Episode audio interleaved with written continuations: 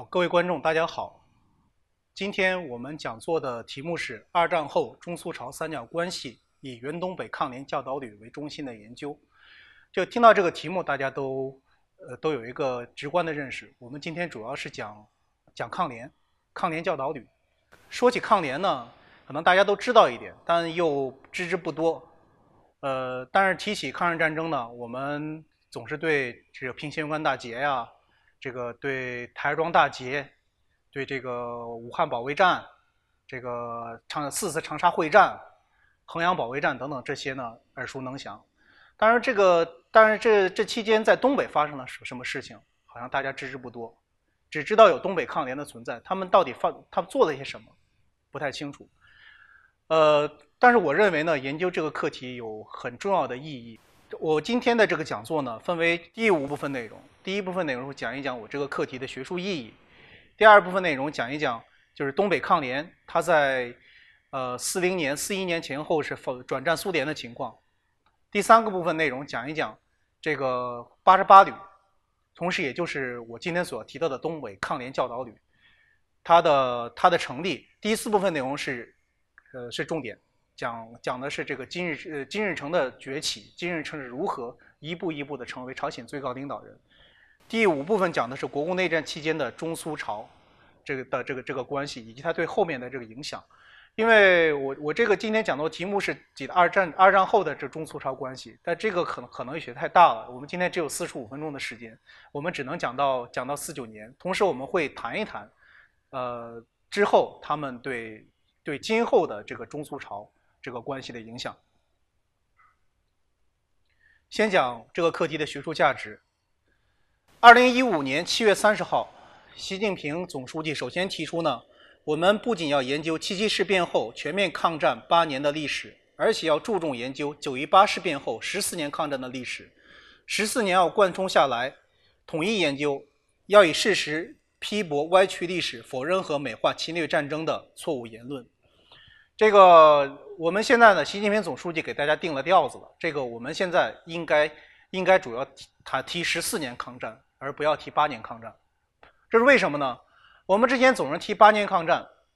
同时我们又提这个在抗战当中，八年抗战当中，这个中国共产党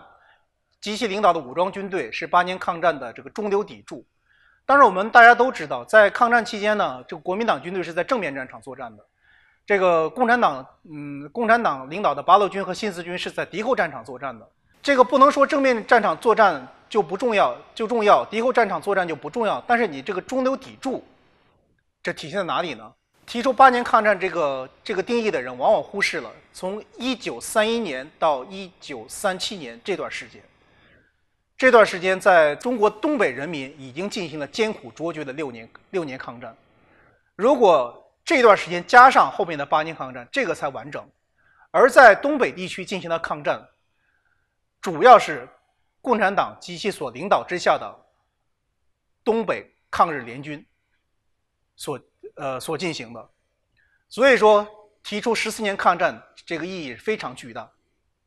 好，我们我们今天主要就谈一谈这个。这这个跟跟东北抗战有关的这个事情。二零一五年五月八号，在俄罗斯胜利日之前夕，习近平总书记访问莫斯科，接见了十几位呃参加过二战的苏联老兵，其中呢，由苏联老战士协会的会长奥巴索夫将军给习近平总书记呃赠送了一枚八十八旅纪念章，就是这个，我们它可以看一下这个图片。这个八十八旅就是我们今天所要讲的东北抗联教导旅，它在苏联的名称叫做八十八旅，在我们中国的名称叫做东北抗联教导旅，其实是一回事儿。也就是说，对于这方面的课题的研究呢，俄罗斯方面现在也非常重视。这是习近平总书记在接见苏联老战士的时候的一张照片。我们注意看这张照片，呃，和习近平总书记的右手。第一位就是苏联老战士协会的会长奥巴索夫先生。这是笔者今年呃四月份在莫斯科和奥巴索夫先生合影的这个嗯这个这个照片。奥巴索夫先生呢，他的他的父亲是他他对中国特别友好。他的父亲当年参加呃苏联援华航空队，呃来中国呃帮助中国人民抗战，后来是阵亡于武汉空战。呃，他这一生致力于中俄友好，这非呃其实非常好的一位老先生。我这次在俄罗斯查档案，他为我的课题提供了很大的呃很大的帮助。所以说这个课题是非常有意义的。呃，还有就是这个这个二战实际是一场反法西斯同盟的战争，苏联和中国是反法西斯战争的最大的两个盟国，苏联苏联和中国，这个而这个而这个东北抗联教导旅又称八十八旅，它呢它是中国人民和苏联人民携手抗战的这样的一个最好的见证。我们今天就讲第二个部分，讲一讲呃东北抗联转战苏联的这样一个这样一个过程。首先要谈一谈九一八之后的这个呃东北抗日救亡运动。这个九一八之后，首先在东北举起抗日大旗的是是原国民党东北军。呃，大概也就那么两一两年时间，由于缺乏组织，这这这批部队呃大呃很多被歼灭了，很多被打散了，也有很多呢投降了。呃，也有很多投降了。接下来呢，就是呃，主要就是由中国共产党所领导的这个东北抗日联军。东北抗日联军有三部分人组成，第一部分就是东北呃，就是由共产党人自己领导的这个抗日武装。呃，这些这些人是呃，这东北抗联有几位最杰出的这个将领，一位是我们所熟知的这个杨靖宇将军，一位是周保中将军。一位是这个赵尚志将军，但是最后活下来的，活到建国之后的，也就是周保中将军。呃，他们呢，他们所领导的这个这个部队是斗争意识最坚定的，就是共产党所领导的这批部队。还有一支部队呢，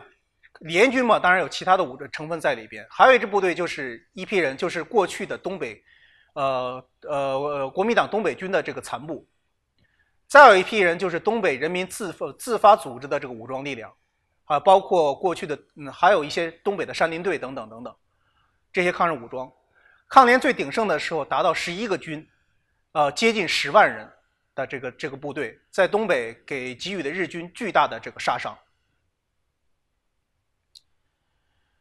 但是我们现在讲一讲苏联对对于这个九一八事变之后东北抗日斗争的这个态度。由于苏联的这个战略重心是在欧洲，他一直避免，一直希望避免两线作战。他的苏联认为，他的主要的敌人就是法西斯德国。远东地区首先需要的是稳定。这个时候呢，所以他对于中国东北的抗日斗争呢，一直是置若罔闻的。这个呃，抗日联军在跟抗日联军，包括过去的国民党军队，在跟日军作战不利的时候，呃。往往想到的是退往苏联，但是苏联人呢，对退往对对对对退往苏联境内的这批呃抗日武装，他采取什么态度呢？对于高级将领，他们会将其遣返回国，或者绕到欧洲，或者是或者是通过其他的途径遣返回国。对于中下级军官和普通士兵，往解除武装之后，呃，押往西伯利亚的集中营。经过整经过整编和整训，坐上火车，送往呃送往新疆，交给当时的新亲苏的呃国民党新疆地方军阀盛世才，补充他的武装，就是这样一个就就就是这样的一个一个处一个处置方法。所以说，当时的东北呃呃呃东北党委呢，中共党委呢，他对这个。他对抗联是下了死命令的，就是我们宁愿在东北战死，我们绝不退往苏联，因为退往苏联等于战斗减员。真是把你用火车拉到拉拉到新疆去，那就那那就很难再回到家乡了。所以有这有这样一条铁的纪律。这是这是这这是大概是四呃三八年之前苏联对对这个抗联的东北抗联的这个态度。三八年之后，情况发生了变化。这是主要是一九三八年五月发生了刘奇科夫事件。这刘奇科夫是事件是怎么回事呢？先讲讲刘奇科夫是什么人。刘奇科夫是苏联科博远东地区的总负责人，他被斯大林派往远东的重要使命，就是为了搜集苏联远东呃远东苏军的最高司令员布留赫尔元帅的黑材料。啊，他在很大程度上也完成了自己的使命。布留赫尔元帅后来是被斯呃被斯大林处决了，但是作为这样一个呃这样一个老资格的这个克格勃的情报人员，对刘奇科夫呃呃刘奇科刘奇科夫的军衔是大将军衔。作为这样的一个老资格的呃这个特务呢，他的政治敏感度是很高的，而且他在莫斯科也有线人。在三八年初的时候，他就得到了他就得到了密报。斯大林下一个收拾的目标就是他，于是呢，他就秘密的把自己的家庭、把自己的家人先转移出了国外，在三八年五月，自己开上自己穿上军装，开着吉普，越过了中苏边境，到达了日本人所控制的伪满洲国境内。他为什么要穿上军装呢？因为这个在边境上，呃，把这个把这个大将军衔一亮呢，这个苏联的哨兵没人敢管他，过了境。很快就被呃日本关东军给抓获了。当时日本关东军就懵了，一一看从来没有抓获过这这么高级别的苏军将领，很快把他送到了关东军司令部，接着又把他送往了东京。这个刘希科夫掌握了大量的这个材料、这个情报，主要有有两部，也主要有两部分内容组成，一部分就是关于关于在远东地区的苏联所有苏联的这个军队的这个布防图、布防情况，这是一部分。另外一部分就是苏联在东北中国东北地区的情报网，哪里有情报站，哪里有地是哪里哪里有这个情报人员，他带着名单过去的。于是呢，这个苏联人，这个日本人呢，就照单抓人，把苏联在远东地区的整个这这这整个谍报网络是，呃，不是远东地区，就整个中国东北地区的谍报网络是一网打尽，破坏殆尽。随后呢，由于他掌握了远东军、远东苏军的这个布防情况，于是日军这个也是自信心过于膨胀，在一九三八年七月，在张古峰地区向苏联军队发动了发动了试探性的进攻。但是由于呃日本和这苏联的这两国的国力相差巨大，在这次试探性进攻，呃以日军呃呃以日军遭受了严重的损失而呃而结束。但是现在摆在苏联人面前有一个很严重的课题：如何重建在远东地区的这个苏军的情报网？这时候，斯大林想到了一点，就是留在东北的这个抗联武装。但是到了三八年、三九年这会儿呢，这个抗联是东北抗联最艰苦的这个时候，因为日本当时已经准备发动太平洋战争，他要稳定他的后方，于是派了两个野战野战师团呢，在东北。地区进行进行大规模的清剿，呃，这时候彰显大浪淘沙，真的是这个抗联呢，很多人叛变了，很很很很多人被打散了，很多人开小差了，呃，很多人当然也有很多人牺牲了，比如说杨靖宇将军就是在这个时期牺牲的。到了四零年左右的时候呢，这个东北抗联抗联的剩下的部队呢，从原先的接近十万人。现在只剩下了不到一千人左右，怎么办呢？这些留在东北，这个继续坚持抗战的话，这个会非常非常的困难。正好这时候呢，苏联苏联派人来联络了。在这个一九四零年，这个中共北满和吉东党代表呢，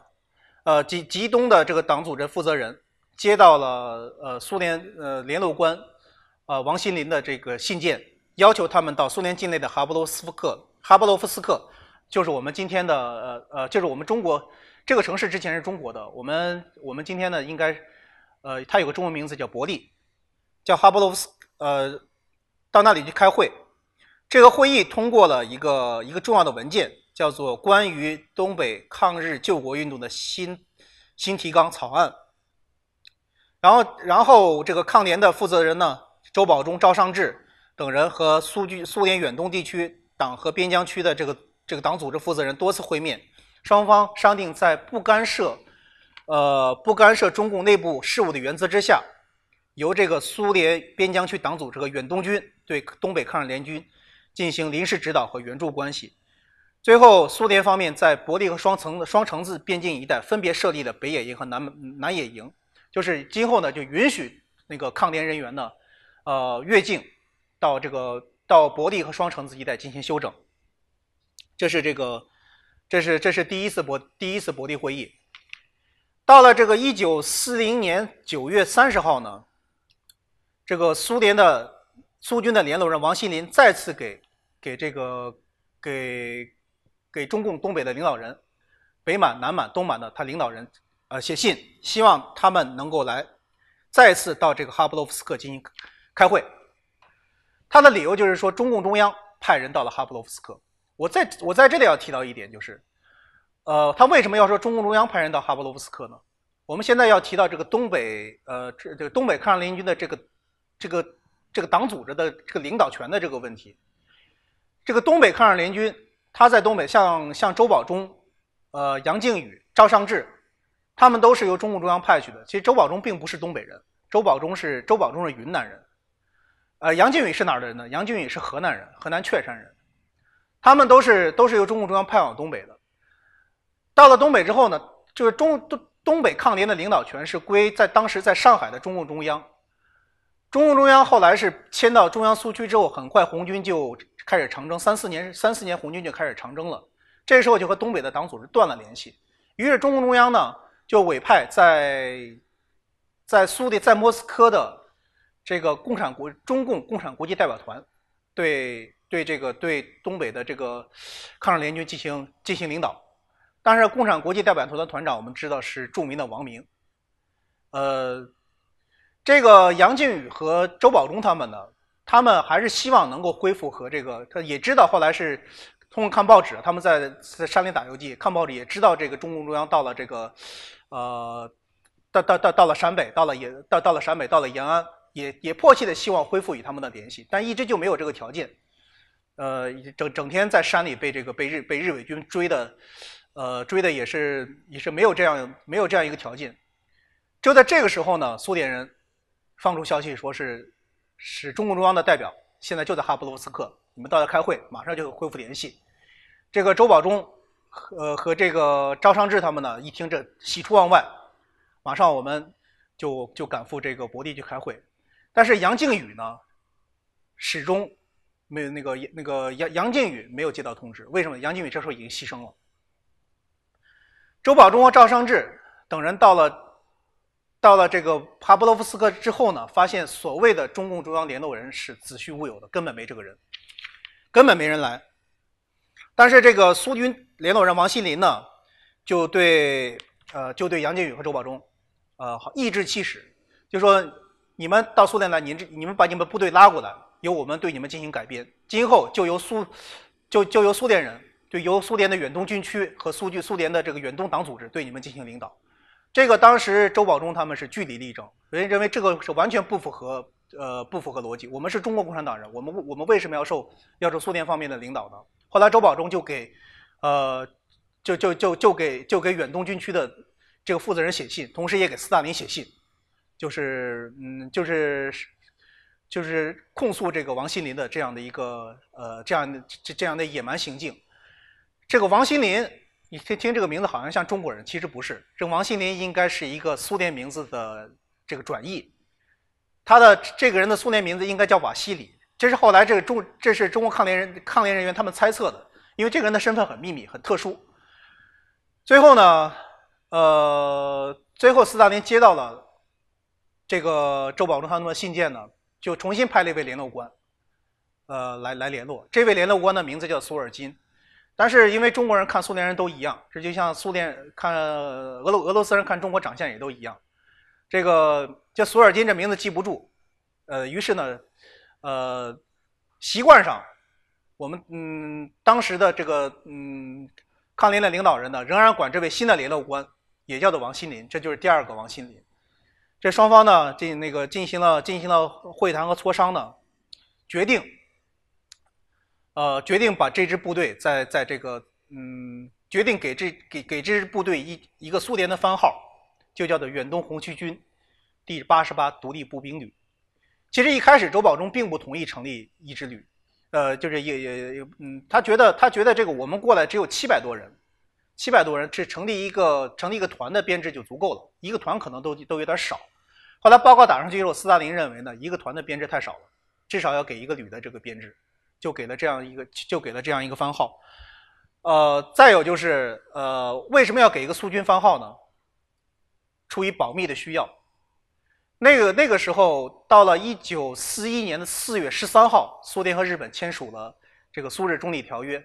就是在条约规定是苏联不得再对再对东北的这个抗日武装力量给予给予支持。如果在苏联的这个远东地区的往来公文当中出现了“东北抗联教导旅”的字样，让日本人知道了这是说苏联人违约，于是对外呢就把这支部队叫做远东红旗军第八十八独立步兵旅。这是这是一个方面。第二个方面呢？就是出于出于这个补给的需要，这苏联的后勤部门，它只有把这支部队纳入了苏军的这个编制序列，才能够给给他进行这个这个给养方面的这个补给，有这方面的考虑。同时，这这支部队七百多人呢，太少了点儿。后来苏联人呢，就从就从在远东的这个远东的纳乃人当中，呃，这个纳乃人呢，就是就是呃，这呃，如果说。这纳乃人就就相当于我们这个我我们中国的这个鄂伦春族，他们是在苏联境内从纳乃人的战士当中呢选出了一批人，就是大概有有那么三百多人加入了这支部队，还有也也调了也也从苏联远东红旗军中调了三百多名骨干加入这支部队，这支部队最后一共是一千五百人左右。这就是这就是第二次伯利会议，当时东北抗联和苏联人进行了进进进进行了这个关于东北抗联领领导权的这方面的这个这方面的斗争。到了一九四一年的八月一号，远东红旗军八十八旅，就是独立第八十八步兵旅就正式成立。这个你看这张图片，这张图片是远东红旗军第八十八独立步兵旅军官的这个合影。这个周保中是旅长，这是中国人。呃，这是我们看这个第一排的右三就是周保中，左三是他的夫人王一之，也是一位抗联的女英雄。右二这个人注意，这是朝鲜的开国元勋金日成。我们今天往下有有一个重要的内容是讲金日成的事情。金日成当时是对八十八旅下设四个营，有三个中国营，有一个朝鲜营。金日成是朝鲜营的营长。呃，在左二是八十八旅的这个参谋长。参谋长，呃，张寿谦，张寿谦的张寿谦还有一个名字叫张寿谦，可能大家不熟悉，但要说他的另外一个名字，很多人应该知道，叫李兆林。李兆林，呃，李兆林是在是在抗战结束之后，在哈尔呃任在哈尔滨被国民党特务暗杀。这是他们的这个合影。这是这是我在我在俄罗斯中央军事博物馆拍到的。这个远东红旗军第八十八独立步兵旅的这个军旗，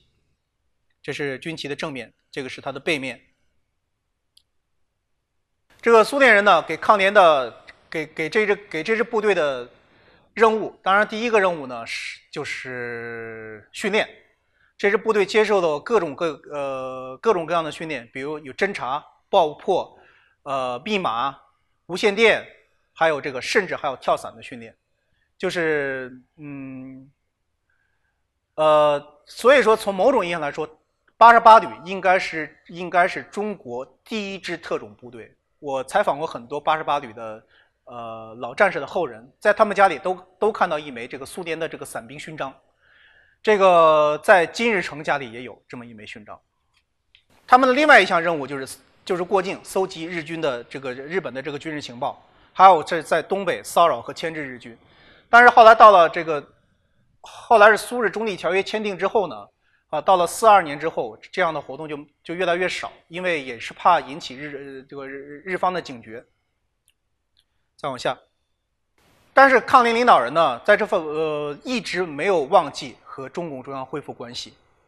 这个周保中，呃，周保中呢曾多次给这个中共中央写信，但是当时苏军有规定，就说就是抗联的领导人，就周保中他们。中国人不得呃私自给中共中央联系，必须要由要由苏联方面转达。周保中写过很多信，这个信呢，呃，目前来看应该是没有任何一封送到这个送那个送到延安去。呃，也可以得出这样一个结论：苏联方面实际上是想有意的隐瞒这支抗联部队的存在。中共中央也也没有放弃寻找这支部队的这个下落，因为那么一场轰轰烈烈的这个这这个那个那个，呃，这个东北抗日武装力量，到了四一年前后销声匿迹了，找不着了，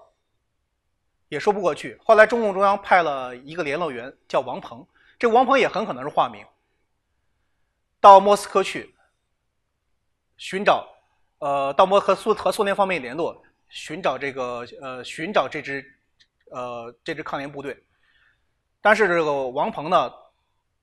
到了莫斯科就下落不明。我这次在我这次在莫斯科查档案，一个很重要的任务就是希望能够查到这个王鹏的档案，但是到目前为止还是一无所获。呃，我今年呃今年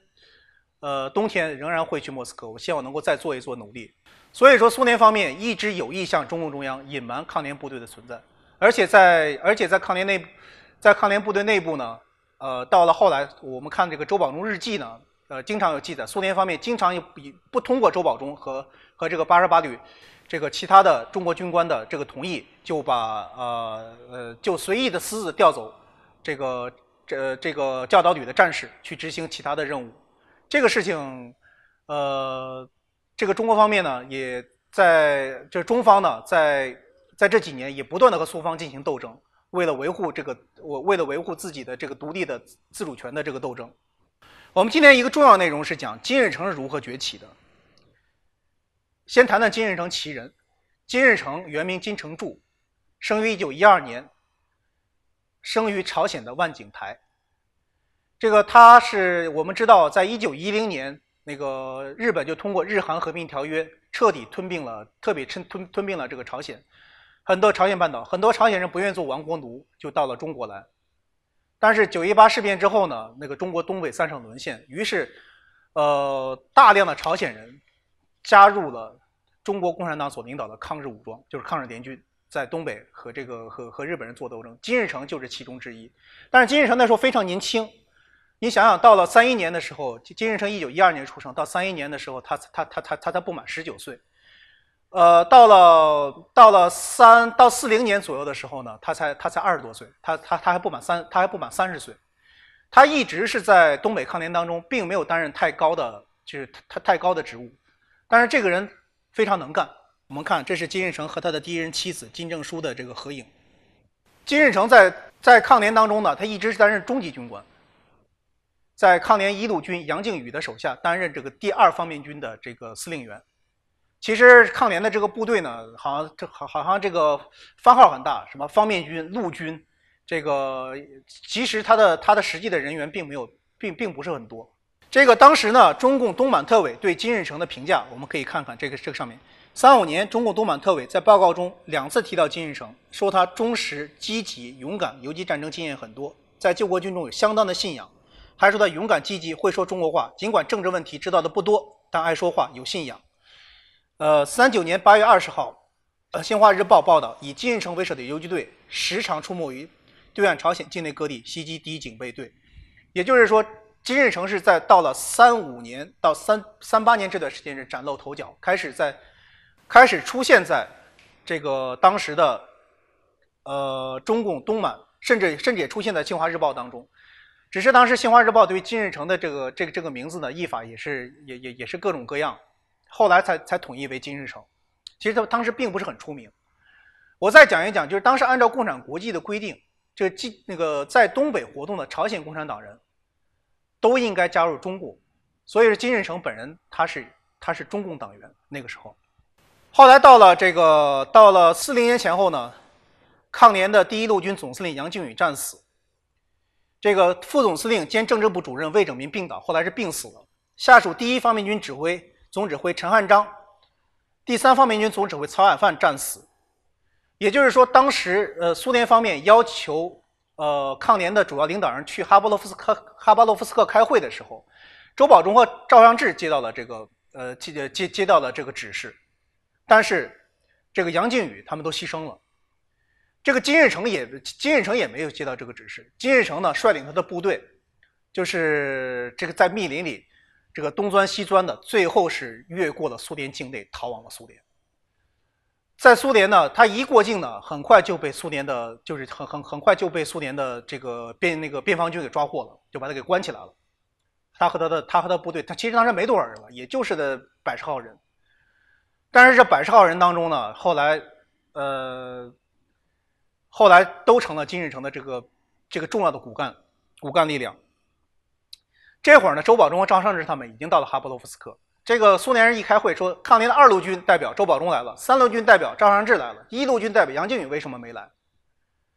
大家谁也不知道。最后呢，那个边防军打过来电话，说我们在边境抓到一人，这人声称他叫他叫金日成，说他是一路军的抗联一路军的。这个这个这王新林呢，就问这个周保中，你认识金日成吗？呃，周保中一天认认识啊，金日成我们很熟啊。他就是一路军的第二方面军的这总指挥啊，于是马上就，呃，就让他到哈布洛夫斯克来开会。后来金日成呢，就是在抗联一路军的呃重要将领全部阵亡或者病死的前提之下，金日成成了唯一有资格代表抗联一路军到哈布洛夫斯克开会的这样的这样的一个人物。这个这个事情就奠定了他后来呢成为了八十八旅的呃高层领导的。呃，这这样的一个基础。而金日成本人呢，他对呃对周保中本人对金日成的印象特别好。在一九四一年的七月一日，周保中在给王新林的信中，这个王新林应该是第二个王新林，就是我说的苏军的第二任联络官索尔金。周保中称，金日成是最好的军事干部，中国共产党高丽人同志当中最优秀的分子。他在满洲南部和鸭绿江东、朝鲜北部地带，呃，能起很重要的活动作用。在九月十五号，这个时候八十八旅已经成立了。周保中又说，金日成是南满第一路军现在唯一重要的干部。杨靖宇、魏哲民两同志牺牲后，只有金日成能继续负起呃南满游击指导之责，而这个问题关乎南满全部问题。最后，在八十八旅成立之后，金日成就被任命为呃唯一一个朝鲜营的这个营长。朝鲜朝鲜就是第一营的营长就是金日成，授予了上尉军衔。金日成呢？所以说金日成上尉呢，他有，呃，他有两个有利条件。第一个就是呃主观原因，就是这个人确实很能干。第二个原因就是，呃，第二个原因就是他的直系领导大部分都牺牲了。还有一个原因，呃，就是在在八十八旅的朝鲜人当中呢，金日成的地位也不算是最高的。就是比如有。其中有有两个人的地位是比他更高，一个是这个，一个是崔石泉，一个是金策。金策在中共党内曾经担任过东满嗯东满地区省委书记，他的地位是比是比金日成高多了。但是呢，他金日成到苏我我是金日成率部逃往苏联，在这个事情上本质上他是违反了党的纪律的，因为当时中共呃尽管苏联当时已经开始接纳。呃，抗联的部队到苏联去，但是，但是中共有这样一个命令，就是，就是我们宁可在中北，在这个抗联有有有这个命令，我们在东北战死，我们也绝不逃往苏联，因为逃往苏联等于战斗减员。金日成这次率部退往苏联，并未经，并未向党组织做汇报，但是金策呢，当时他就认为呢，我们我们我们要坚持抗战，应该应该在，呃，应该在东北，而不应该去苏联。金色就迟迟不愿意到八十八旅上任。后来金色退到八十八旅的之后呢，他也只担任一个营的政委，他的地位也大大的下降。崔庸健、崔世全，呃，崔世全又名崔庸健。崔庸健大家都知道，这是朝鲜的朝这这个。如果说，呃，金日成是朝鲜朝鲜的高层的第一号，后来是成了朝鲜的第一号领导人的话，崔庸健就是第二号领导人。他在朝鲜党政军的这个领导地位呢，相当于朱德在中国的地位。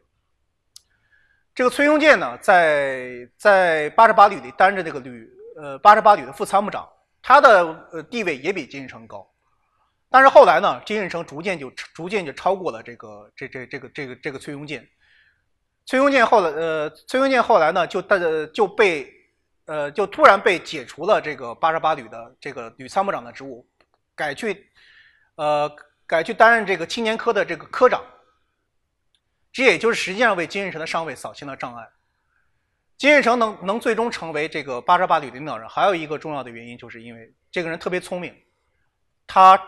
你你想想，他精通中文，当然他在中国生活了那么多年，从小就在中国精通中文，呃，同时呢，呃，那个这韩文这是母语了，再有就是到了苏联不到一年时间，他就他就可以熟练的用俄文来进行交流，跟跟跟跟俄国人进行交流，所以说这个逐渐也赢得了苏联方面的这个好感。就是这个人的，嗯，这个人的语言天赋特别高，在八十八旅朝鲜营，就是八十八旅第一营，而且那那个时候也，呃，我们看到现在的档案，苏联人对这个营的战斗力评价也特别高，呃，认为是八十八旅的模范营。这个这个这个营一共有朝鲜，在八十八旅后来解散前夕呢，共有朝鲜族指战员一百零二人，呃，这个朝鲜人比较集中的是金日成领导的第一营。呃，据韩国学者金光云考察，当时第一营的朝鲜族干部战士共六十余人，除较早去世者外，绝大部分后来都成为了朝鲜党和国家领导人或重要领导干部。比如看这个，看这张表，金一后来是成了朝鲜的国家副主席，朴成哲朝鲜当做过朝鲜国家副主席，李永镐任最高人民委员会副委员长，崔贤任国防委员会副委员长。崔贤我们知道是谁呢？崔贤就是现在朝鲜的第二号人物。崔东海的父亲，崔永进，朝鲜内内阁副总理；吴镇宇，国防部长；韩义珠，人民军总政治局局长；徐哲，劳动党检阅委员会委员长；呃，全文谢，国家检阅委员会委员长；金京市朝鲜劳动党平壤市委员长等等等等这些。呃，同时呢，另另另外两位我刚才已经介绍过的，一个是这个金策，一个是这个呃一一个是崔崔世权，这都是金日成的左膀右臂。这段时间，他们如何在朝鲜，就如何在苏联进行活动呢？这段时间是我，呃，这部分内容是我接下来所研究的重要的内容。今今天在在这里时间有限，我们我们就不多讲了。我们回来讲一讲这个，战后一九四五年之后，二战结束之后，国共内战期间的这个中苏朝之间的这个关系。我们知道，一九四五年一到二月，呃，召开了雅尔塔会议。这雅尔塔会议呢，呃。和中国有关的问题，其实都是对中国不利的问题。就比如说要求外蒙古独立，比如苏联要呃苏联要把中国的东北地区作为其势力范围，比如他要嗯要租借呃大连和旅顺，租借中长铁路等等等等这些这些条这些条目。呃，但是呢，这些是斯大林是获得了罗斯福、丘吉尔的这个。这个支持，但是斯大林对罗斯福、丘吉尔也是也向斯大林承诺，呃，能说服蒋介石接受这个条款。不过斯大林本人对对中国能否接受这个条款是是不抱太大的信心的，或者他没有太多，或者是他没有太多的底气。也就是换句话说，呃，如果蒋介石不接受该怎么办？他也得考虑这个问题。一九四五年五月。这个索尔金就是第二个王新林，他向周保中传达了远东军司令部的指示，在预定几个月之后开始的对日作战中，八十八旅将编入远东第二方面军的序列，扩建为一支十万人的正规部队。这个其实这个八十八旅呢，就是斯大林的后手，也就是说那个时候他准备和国民政府进行谈判，签署中呃呃签署中苏友好同盟条约。逼迫国民政府，中国的国民政府全面接受苏联的条件。如果国民政府拒不接受的话，这就这呃这支由周保中所领导的这支部队将随苏军开赴中国境内，全面接受东北。而在斯大林看来呢，东北仍然是你你如果不接受，这东北仍然是苏联的势力范围。但是到了一九四五年八月二十四号，经过威逼利诱。这个国民政府，呃，和苏联签了这个中苏友好同盟条约。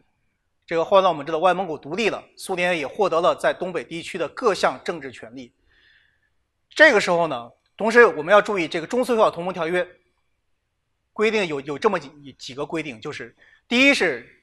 呃，东北的主权属于中国政府，这点是列入条约之内的。第二个部分呢是国民，就是。蒋介石政府为中国唯一合法政府，苏联在东北地区不得支持中共。既然蒋介石政府保证了苏联在东北地区的通过这个条约保嗯保证了呃苏联在东北地区的各项各项利益呢，那么这么这个八十八旅的存在，扩充八十八旅可能就没有了太大的这个意义，因为这支部队毕竟它是姓共的，是共产党的部队。于是，在这个一九四五年十月，莫斯科决定解散八十八旅。这个这个解散后之后的八十八旅。怎么办了呢？金日成率领率领八十八旅当中的朝鲜人呢，回到了朝鲜。后来在朝鲜建立了建立的这个朝鲜民主主义，我们都知道建立的朝鲜民主主义人民共和国，当然也是经过了残酷的斗争。这个就不是我们呃我们今天所主要讲的这个这个内容。周保中率领率领八十八旅当中的中国呃中国指战员回到了东北，他们是主要是作为这个苏军进入东北的这个向导。我们看这张图，这个原东北抗联交的旅呃旅的人员呢，就是当时东北在呃当时嗯抗联在东北有五十七个这个战略据点，后来全部恢复了。呃，一是给一是给苏联方面带路，第二是为为这个进先期进入东北的这个八路军带路。接下来就是内战了。一九四六年五月十五号的十八号，国共两呃国共双方在东北爆发了一场大规模的会战。就是我们都知道四平会战，当然这在这次会战当中呢，这个林彪所领导的东北民主联军遭受了重大的损失。这没办法，这个因为因为八路军部队呢，呃，东北民主联军刚到东北，有接受了大量的呃新部队，而且战斗力是急剧下降，武武器装备这方面也是比不过国民党部队的。但国民党先期进入东北的呃这个部队，新一军、新六军。这都是在缅甸战场上回来的远征军的这个那个这个白死老兵，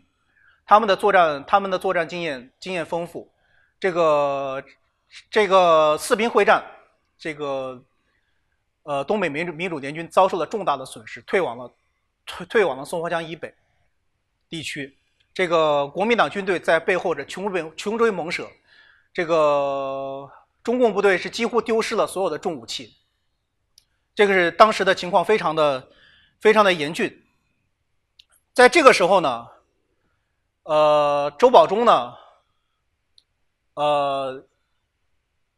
作为东北的民主联军的副司令员，以以这个身份访问了，呃，访问了平壤，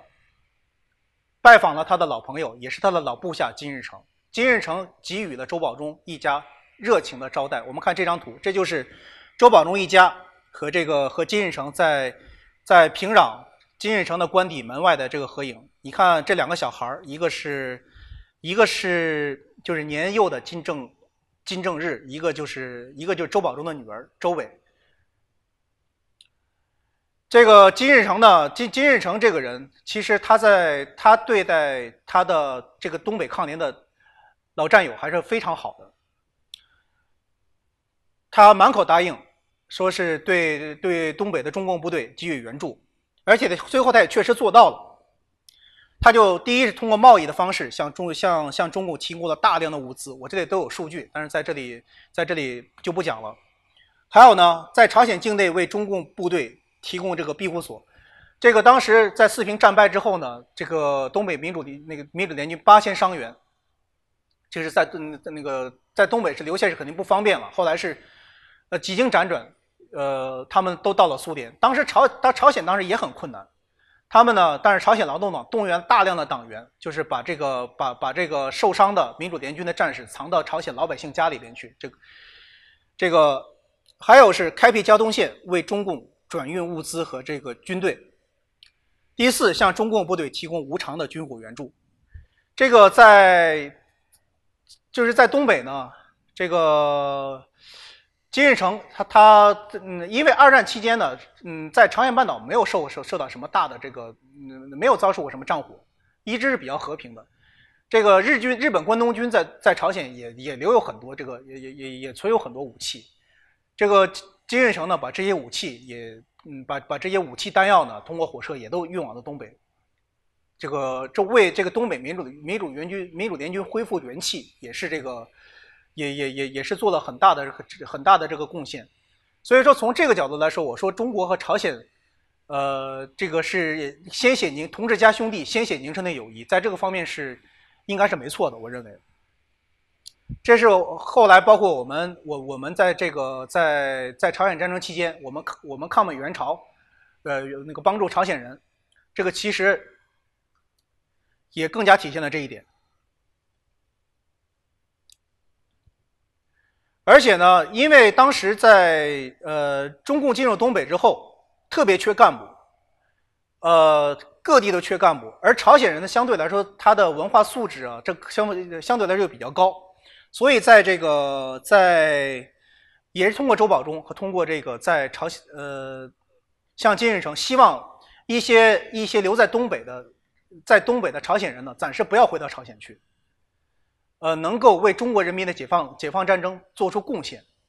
但是朝鲜当时刚刚建国，也是也也是缺干部，但是金日成在这方面又显示了慷慨之处，他就就是也是大笔一挥，就把呃让很多干部你们先留在中国，帮助中国帮帮助中国人打老蒋，就是帮助这个帮助中国中国同志打老蒋。金日成这么做呢，他也也有他的这个考虑。第一呢，朝鲜南部是美国支持的李承晚政权，这是现实的考虑。如果当时，呃呃，中共在东北，如果让蒋介石政权统一那个完全占领了东北，这对他来说非常不利的，他就成了三明治了。南边是那个呃，南边是李承晚，这个李承晚，然后北边是这个是是是是是是这个蒋介石，这对他是非常不利的。他当然也是希望。这个共产党能够在东北战胜国民党，这这是这这是他的考虑。第二是也也是出于出于和这个和呃和和周保中等人的这个战友情。呃，我在这里要说一点的是，在很多朝鲜人并不愿意回到东北去工作，并不愿意在东北工作，他们愿意回到朝鲜去，因为当时朝鲜比较稳定，朝鲜不打仗了，是处于和平状态的，在东北在东北天天要天天要发生战争，但是金日成呢也是。也是也也是劝说他们留在东北。到了一九四六年二月，成立东北民主联军集中军区，这个他的司令员仍然是朝鲜人，叫姜信泰。他在中东北民主联军的名字叫姜信泰，回到朝鲜之后改了个名字，叫叫叫姜建。姜建，呃，在一九五一九五零年战死在朝鲜战场。他呢，他是朝鲜战战争当中朝鲜人民军方面。阵亡的最高级别的军事将领，他是死于空袭，在仁川登陆之前是死于空袭。他所属两个旅又七个团，一共是一一万九千人，其中朝鲜人有一有一团团长朴乐全，朴乐全后来是在解放在解放长春的战役当中牺牲了。三团长三团团长南昌洙，五团团长王光德，六团团长金东波，炮团团长金哲等等等等。一九四六年七月，延边警备旅编入及野战军序列，吉东军区改为吉东军分区。金光霞又是个朝鲜人，任司令员。江信泰和金光霞均为中共吉东，呃，吉林省省委委员。还有在这里要要要值得一提的是，就是金日成，对我现在在这里要说的是，就是在国共内战期间，在东北地区大规模援助中共的，其实并非是。呃，并非是朝鲜人，呃，并非是苏联人，而是金日成领导下的朝鲜政权。当然，你也可以这么说，就是进那个这金日成也是，呃，也是得到了这个苏联人的苏联人的默许，因为苏联和这个国民党政权接受的那个签签订的有这个有中苏友好同盟条约，不得援助中共，所以他就授意朝鲜人大规模的，呃，在物资方面，在这个在武器弹药方面，呃，援援助这个呃援援助中共。在这，这就是这个，这这就是八十八旅呢，就是他的这个人员回到国内之后，这一的一些事情，这方面的问题呢，这后来是整个贯穿于战后的中苏朝三国关系。如果以后有机会的话，我可以会和大家介绍呃介绍介绍以后的这个内容。好，今天的讲座就到这里，谢谢您的观看。